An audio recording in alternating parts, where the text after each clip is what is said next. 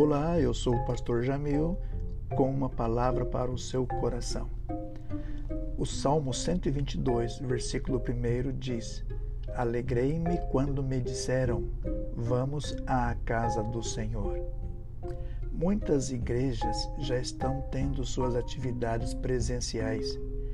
Qual é o caso da tua igreja? Eu quero lembrar. Alegrei-me quando me disseram: Vamos à casa do Senhor. Que Deus te abençoe e tenha um bom domingo.